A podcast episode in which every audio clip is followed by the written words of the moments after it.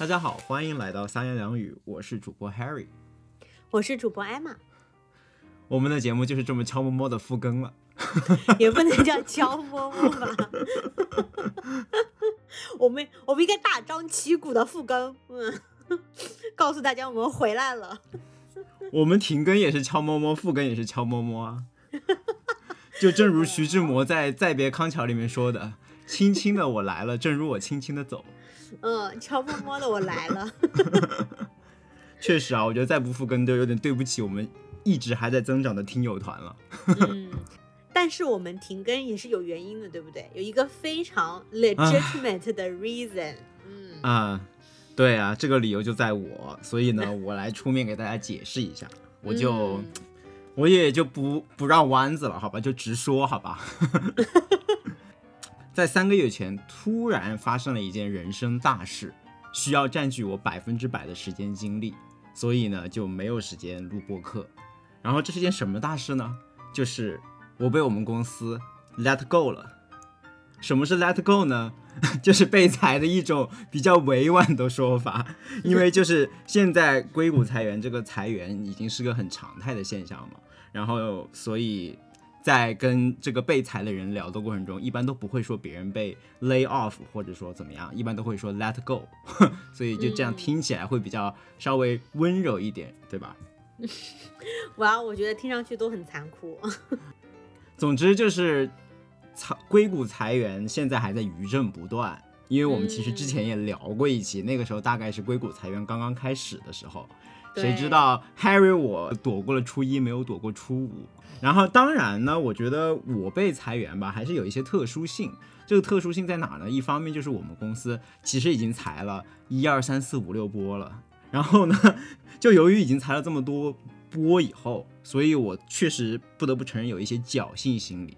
但最终证明呢，终究还是错付了，是吧？所以还是 还是在可能在第五波、第六波的时候被裁掉了。嗯，不仅是错付了，Harry 还不停的 refer 他的前东家，说我们公司，我们公司，我都不知道该说什么。啥意思呀？因为明明就是我前公司啊！哦哦哦！啊，对对对对对，你太错付了你。你看你看，对啊，就还没缓过来是吧？明明都已经是前任了，还在这里没有改过口来，对，没有改过口。对。另外一个就是对于在美国工作的同学，他如果被裁员，有一个非常大的问题就是身份问题。尤其是我现在拿的是美国的工作签证嘛，所以我在跟前任分手以后，我必须要两个月内找到后一任，要不然我就会有被驱逐出境的危险。这也是为什么我说我需要花百分之百的时间精力去赶紧找工作上岸，然后才能把我们的节目复更。哎，这也就意味着，如果节目复更了，听到这里大家已经节目复更的时候，那说明我已经是吧找到啊新一任了，然后已经把 offer 给签了，算是这个事情也是 settle down 了。耶！大家在这里鼓掌，要不加个鼓掌特效？好，你继续，对不起，不要打断你。所以，我们本期节目聊什么呢？我其实想通过这一集整期节目来给大家一个交代，说一下我过去这三个月的一些经历，包括硅谷现在就业市场的现状是什么样的，我可以给大家介绍介绍。然后我找工作的时候的一些观察感受。当然，同时这也是一期大型的挖坑节目，因为在过去三个月里，其实有很多想法，我觉得都可以单独作为一个话题跟大家好好聊一期。所以在这一期节目里面呢。你会发现，我们其实有很多话题不会马上展开，而是会在后续的节目里面跟大家好好聊一聊。嗯，欢迎大家继续关注我们，也感谢你们的耐心等待，等到我们终于复更了。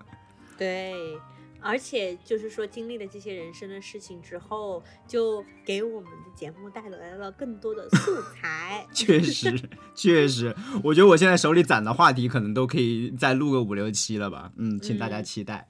对。OK，那我们就进入正题吧。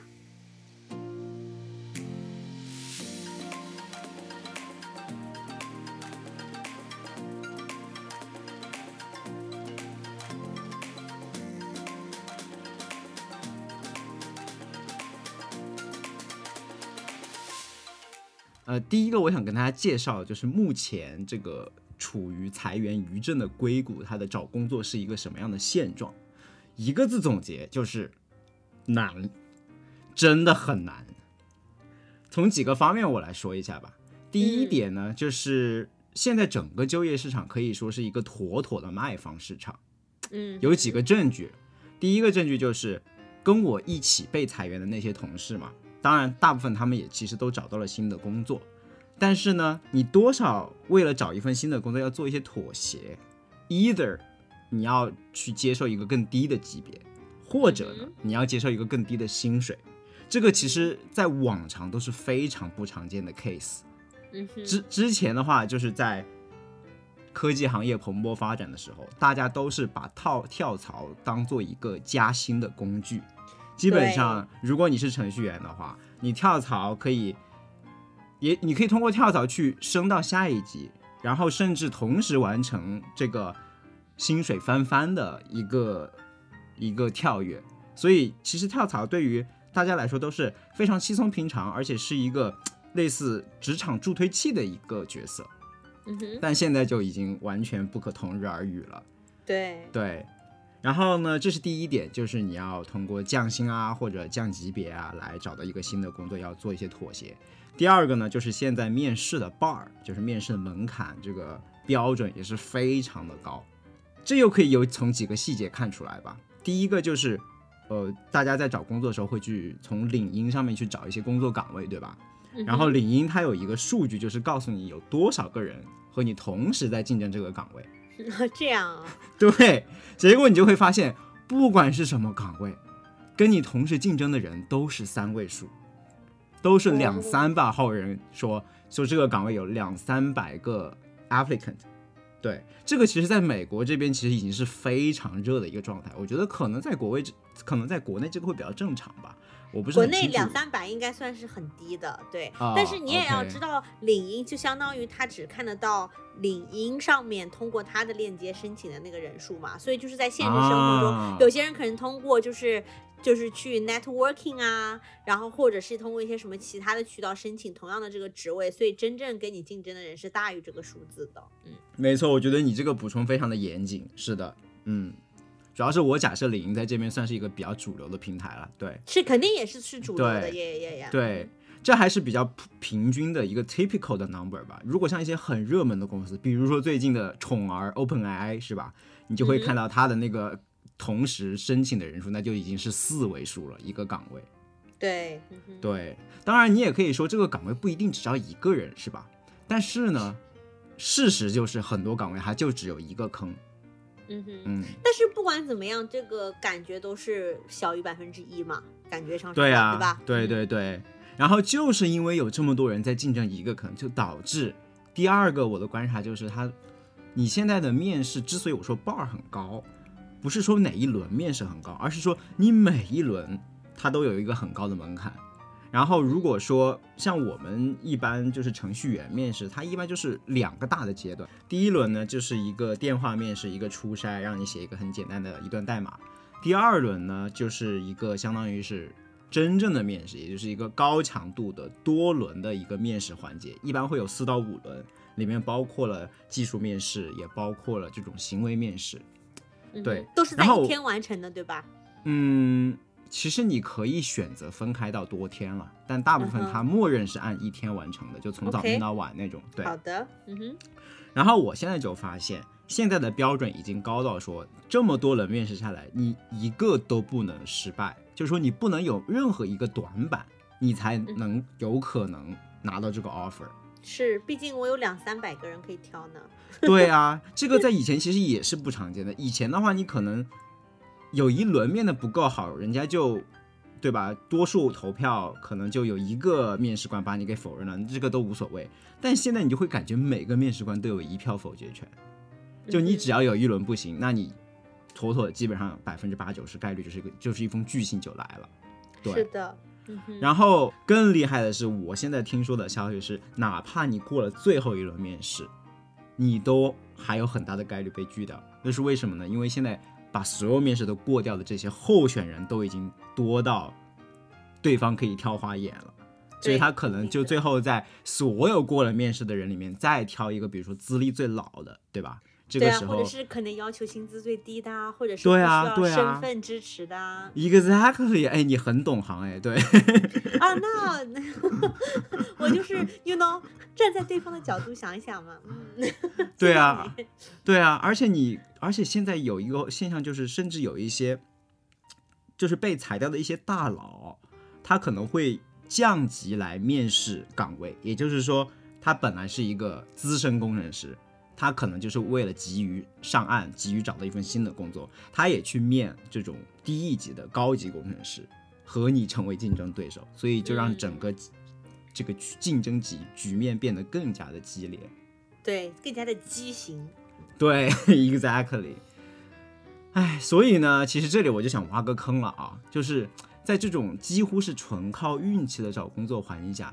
如何去发挥自己的主观能动性，来增大你被幸运女神眷顾的概率？我觉得这是一期我想展开讲的一期节目，可以之后放出来。对，期待期待。对，那这就是我作为一个科技行业从业者观察到的现象。不知道阿玛有没有在你的行业也感受到现在找工作的寒冬的感觉？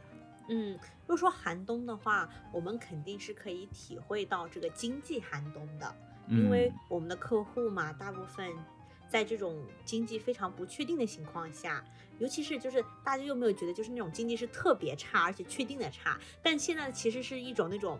嗯，好像也没有很差，但是呢也没有很好，然后就是那种半吊子，然后不确定，这其实是最糟糕的。所以呢，就是很多公司的它的预算就很难确定下来。那你预算很难确定下来，你就很难买咨询项目，对不对？嗯。所以在这种情况下呢，确实就可以看到，至少我们头部的几家公司，尤其是越大的公司，它可能反而受冲击越大。就原来他可能那种增长速度很快呀，然后招了很多人的呃那些咨询公司，然后突然新招的人。都没有事情可以做，这个其实是很糟糕的。那对于我自己来讲的话，因为我其实已经是工作基本上快第二年了嘛，嗯，毕竟还算是攒了一点工作经验。我非常幸运的是，我加入公司的时候，那个时候就是整个行业还是比较蓬勃，大家都很忙，所以我基本上就一直在不停的做项目，没有什么休息的时间。然后我们这个行业呢，有一个术语叫做 beach。呃，beach time 就是指在海滩上待着的时间，意思就是指我没有。做任何的项目，虽然我被公司付着工资，但是呢，我就是躺在海滩上，什么都不用做。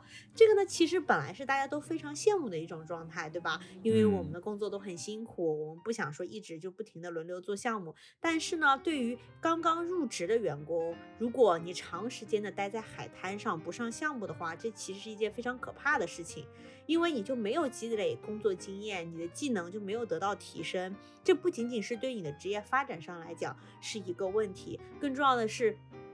对于我们的工作来讲，每六个月就会有一次绩效考核，然后他不管你是有没有做项目，我每六个月我的评判标准都会升到下一个级别。就本来你应该是一个小白级别，那六个月以后你就应该是至少是中等级别，再可能再过六个月就大神级别。那你要怎么样一路打怪升级呢？就是通过做项目嘛。如果你一直就待在海滩上没有做项目，那很难说你的这些技能能够得到提升，也就意味着你很可能达不到这个。绩效考核的标准，所以我觉得这个寒冬更多就是体现在现在有很多的可能入职没有多久的这些新人们，对他们真的是很难，就面临着有可能绩效考核不达标而需要被开除，而不仅仅是就只是裁员这样子。因为其实咨询公司是不怎么裁员的，毕竟就是我们是，嗯，呃，那个叫什么 upper leave，就是。就是飞升即走的这样一种机制，所以完全可以通过绩效考核的方式让大家走人，嗯，吧，嗯嗯，OK。而且我觉得咨询公司真的，他们对成本都很 sensitive，你们就是做这个的，对不对？所以应该不会允许自己手下有太多的人在 beach 上太久。对，是。但是呢，其实永远都会面临一个问题，就是你招聘，你可能是一年前就已经招了这个人。啊，但是呢，经济这个突然急转直下的话，这个招聘和这个呃经济环境它是有一个时间差的，嗯，哦，对，所以这又就意味着，呃，其实很好笑的一点是，我记得，呃，COVID 就是新冠疫情刚刚开始的时候，有一些咨询公司他们停止了招聘，所以他们就相当于冻结了，就是 freeze hiring。然后结果不是那个新冠疫情，知道在美国这边经济很快反弹嘛，然后项目一下子暴增，就导致对啊对啊，然后就人就不够。然后呢，有些公司就说：“哎呀，人不够，我们赶紧再招人。”然后又招了很多人，然后现在经济又不好了，啊，所以，所以就是说，确实它就是有个时间差，嗯，也说明了，可以说这几年的这个经济状况，它的这个起伏和变化真的是非常的快。对，就像股市现在大家都称为它是一个猴市嘛，所以看来就是由于太多的 不确定性上蹿下跳，所以，唉。总之就是很难啊！那看来不只是科技行业难，就是处处难。嗯，对的。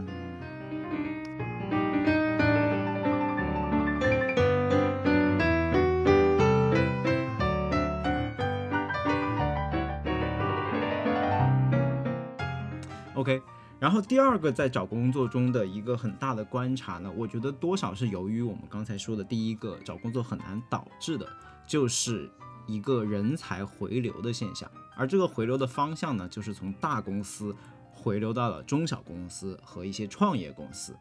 我总结出这个现象，主要还是从我去申请工作岗位的时候发现的，因为。曾经我在找工作的时候，或者说我刚毕业那会儿找工作的时候，满地全都是大公司的岗位，而且大家也都会把大公司当做自己最理想的一个去处，对吧？嗯，所谓大公司就是 Meta、Google 啊、苹果啊、Amazon 啊，就是这几个巨头。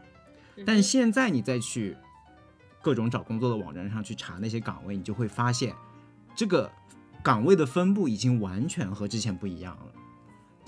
充斥在你眼里的都是一些你曾经可能听说过但不会考虑的公司，或者说一些你完全就没有听说过的一些公司，它开始在市场上捞人 捡尸体。对，我们的对我们的我们现在都把它这种行为比喻为捡尸体。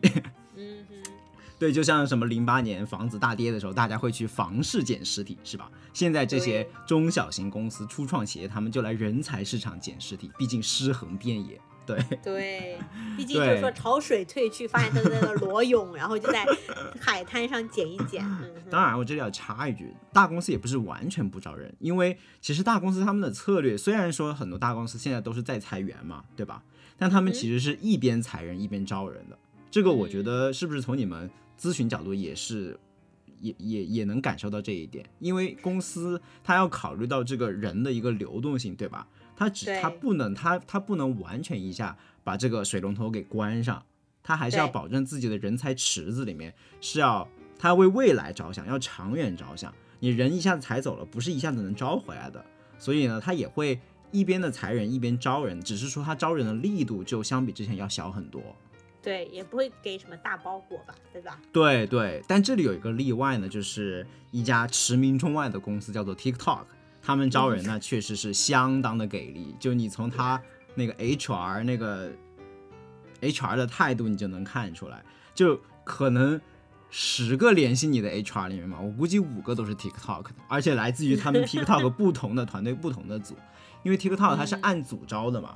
就你可能一个组，他们每个组都是分开的，不通就不通气的那种去去进行人才的竞争，甚至说，而且 TikTok 也是，它有一它有一个非常特殊的地方，就是你一个组面挂了，你还可以再面另外一个组，就以至于我们很多同事都经历过跟 TikTok 的这个车轮战。对，这是他们的一个特色，当然也是硅谷永恒之谜，就是字节到底什么时候招满人，是吧？对，但不得不说，他们确实是一个例外了，可能就也是跟他们之前没有一个特别大的扩张，包括以及他们这个蓬勃发展的业务有关。嗯，这个是个例外，我们就就这么提一嘴。然后另外呢，就是一个比较大的成分，就是一些 startup 初创公司。比如说最近 AI 比较火嘛，然后之前有一些已经成长的很大的一些 AI 独角兽，他们就开始疯狂的招人。如果是行内人的话，可能听过一些比较有名的，像 DataBricks，这些都是在 AI 行业卖铲子的人，去做平台、做这种基础建设的一些公司。所以他们现在招很多人。然后另外就是最新火的这个 AGI 通用人工智能也涌现出了一些很多新的 startup，就除了大名鼎鼎的 OpenAI 以外，还有公司，比如说有一家叫 Adapt，它相当于是一个长出了手的 ChatGPT，是可以使用工具的一个 ChatGPT，有这么一家公司，也是就是这种公司为代表的一些 AGI 的新秀也在这里抢人才，对。然后呢，这里刚才既然提到 OpenAI，就不得不提一个。我在找工作中非常大的一个遗憾，就是我去面试了 OpenAI，但是呢，由于自己准备的不太好，在第一轮就被毙掉了。嗯 嗯，毕竟他们确实是很遗憾，最高最高最高的。嗯，对。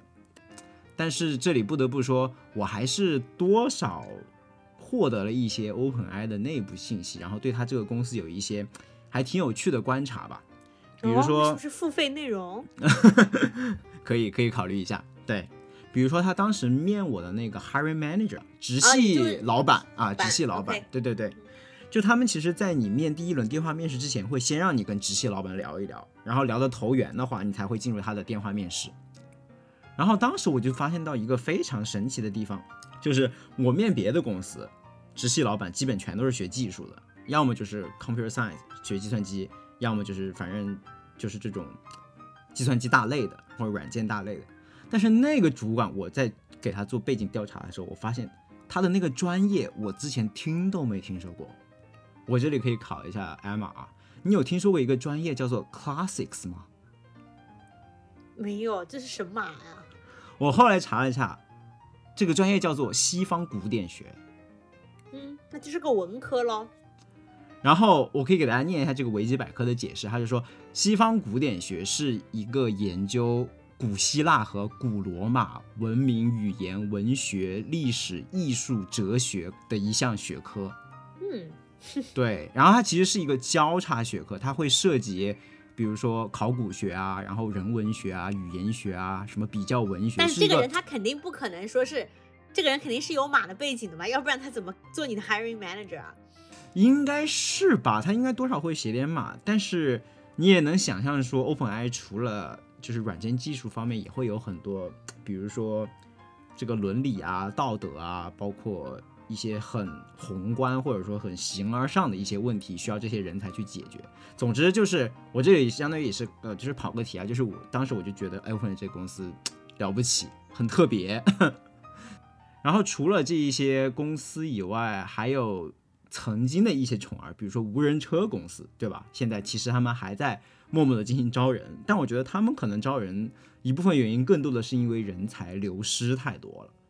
因为其实在美国这边，无人车其实已经算是上一个风口了，然后做了这么久，一直没有一个落地的产品，可能导致不管是投资人啊，还是母公司啊，都有一些可能失望吧，就慢慢的移走了一些资金，包括。那些等着股票变现、等着 IPO 的一些人才，可能也慢慢的失去了耐心，就转行去做别的了。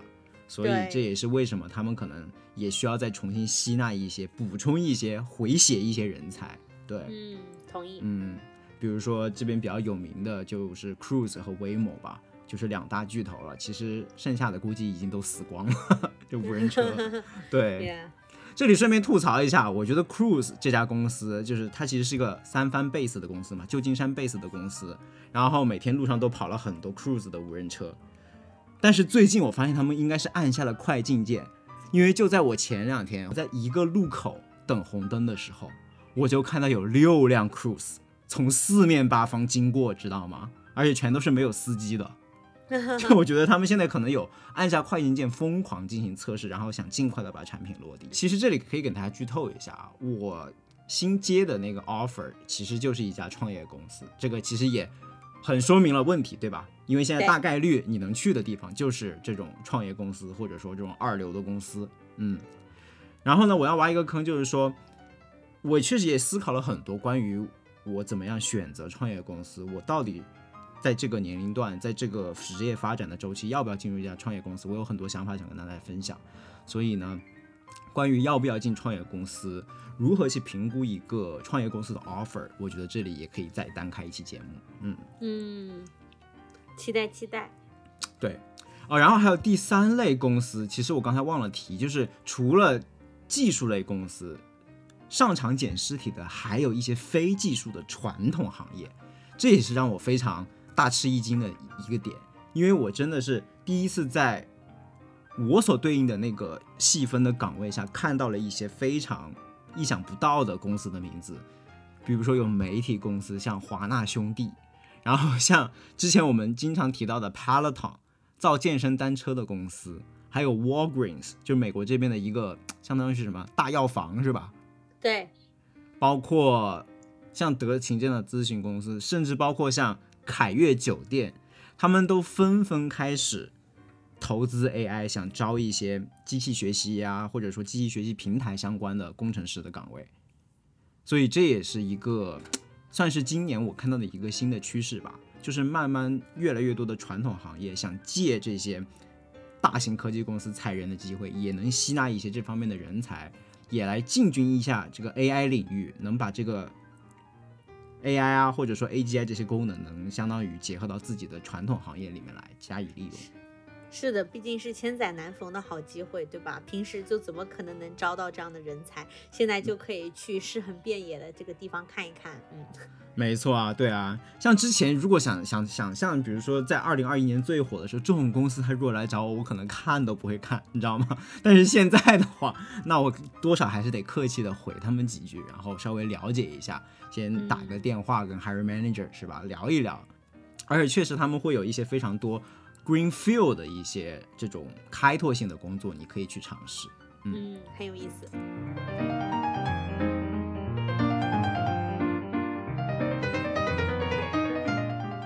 刚才已经提到了一些 AGI 啊，然后 ChatGPT 这样的话题。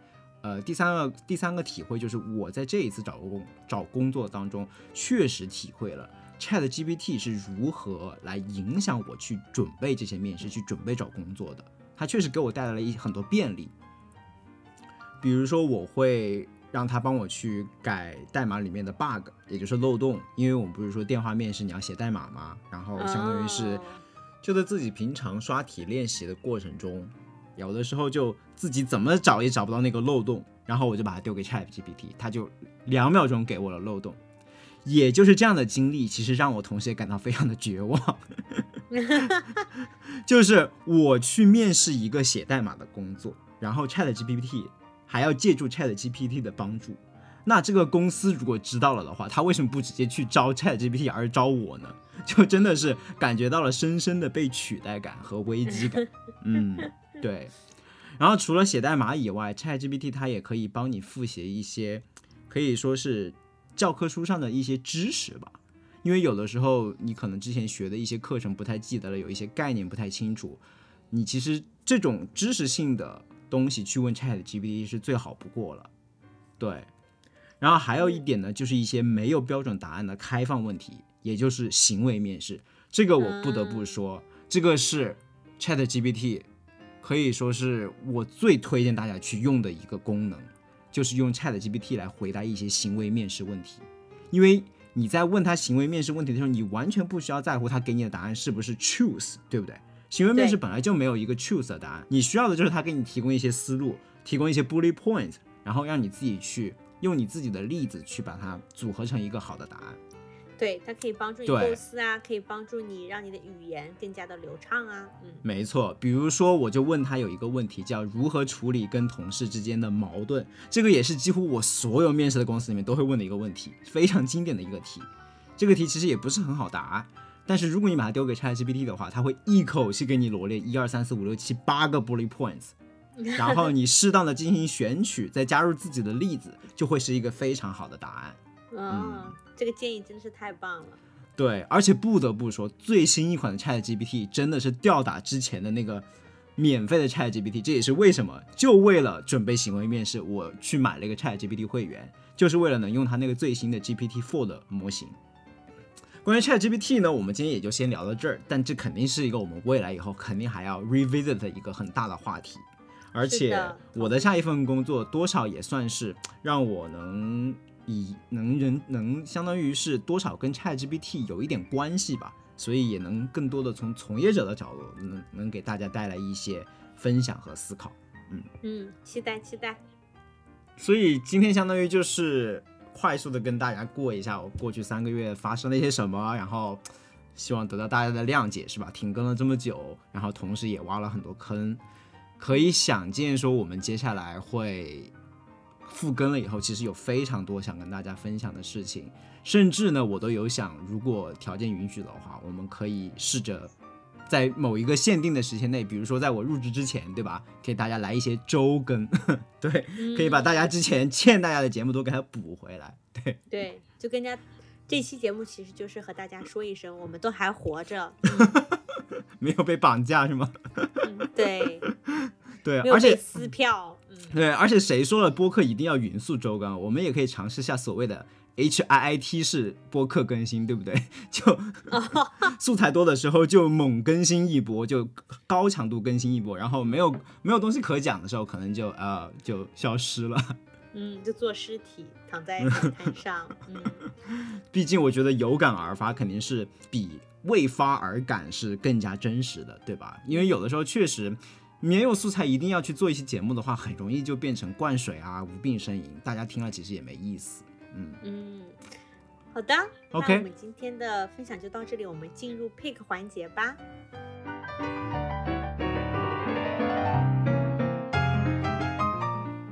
好，那我讲了这么多，让艾玛先来给个 pick 吧。好的，那既然是经济寒冬的话，那可以给大家分享一个消费降级的小 tip。哦，还是要大家消费是吗？对，就是消费降级。我最近发现一个消费降级的，真的算是小妙招吧。其实也是很非常悲伤的一个事实，就是你会发现现在有一些商场里面有一些店就是要关门大吉了。哦。呀，就是因为你说的店是饭店吗？不是不是饭店，就比如说可能就是呃卖衣服啊，或者是 whatever 卖什么的那种 merchandise，OK，卖商品的那些店，就很多都要纷纷关门。于是呢，这个时候就到了我们去捞尸体的时候，哎，哎呀，这个 callback 就是让我没想到啊，对吧？这个就是一个非常消费降级的好的建议。嗯，呃，我最近就其实捞了不少尸体，然后包括还发现有一些尸体就是在江南皮革厂已经关闭了之后，才发现江南皮革厂已经关闭了，然后就没有捞到，然后又觉得错过了一个亿那种感觉。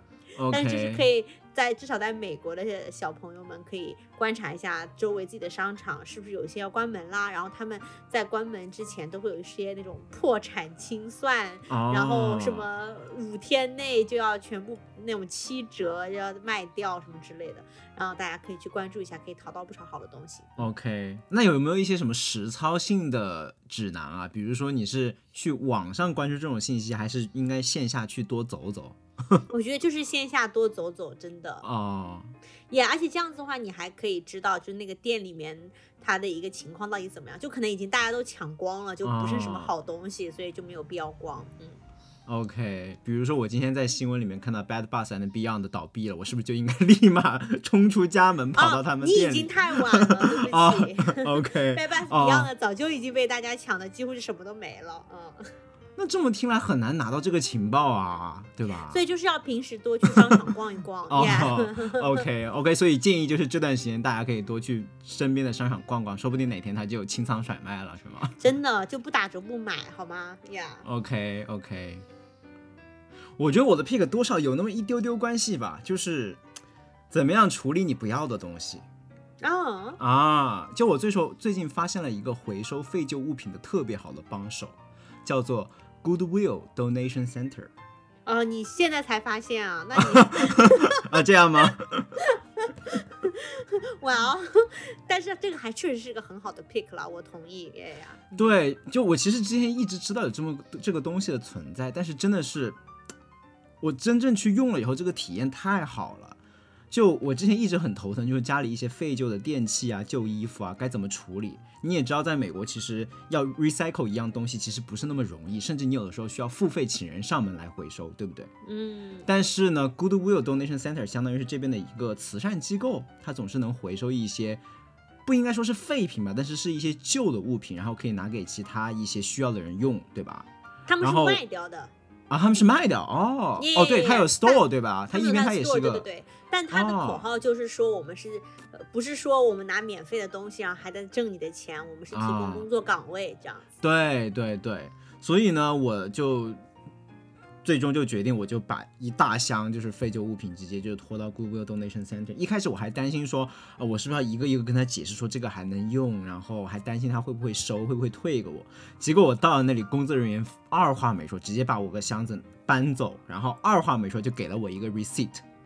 对，就整个还用来报税，你知道吧？对，那个 receipt 是你可以拿到一些税收减免的那种 credit，对吧？就是说你 donate 了多少价值的东西，然后这些可以用来免税。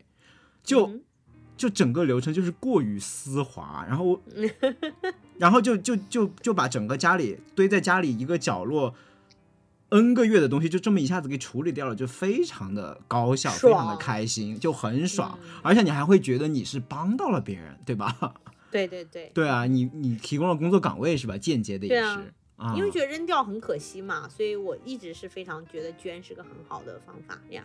对啊，而且我觉得有了这个途径以后，你各种断舍离的这种决策也能做得更加的容易，所以我就把这么一个把 Goodwill Donation Center 推荐给大家，家里一旦有什么占空间的废旧物品的话，可以把它捐到那边去。嗯，我们这一期节目真的是非常接地气。OK，那这就是我们今天的节目。无暇与君一起有缘撒言两语，想听到更多关于美国职场的正经闲聊，欢迎订阅我们的节目。如果喜欢我们的节目，也欢迎分享给你身边的朋友。咱们下期节目见，拜拜。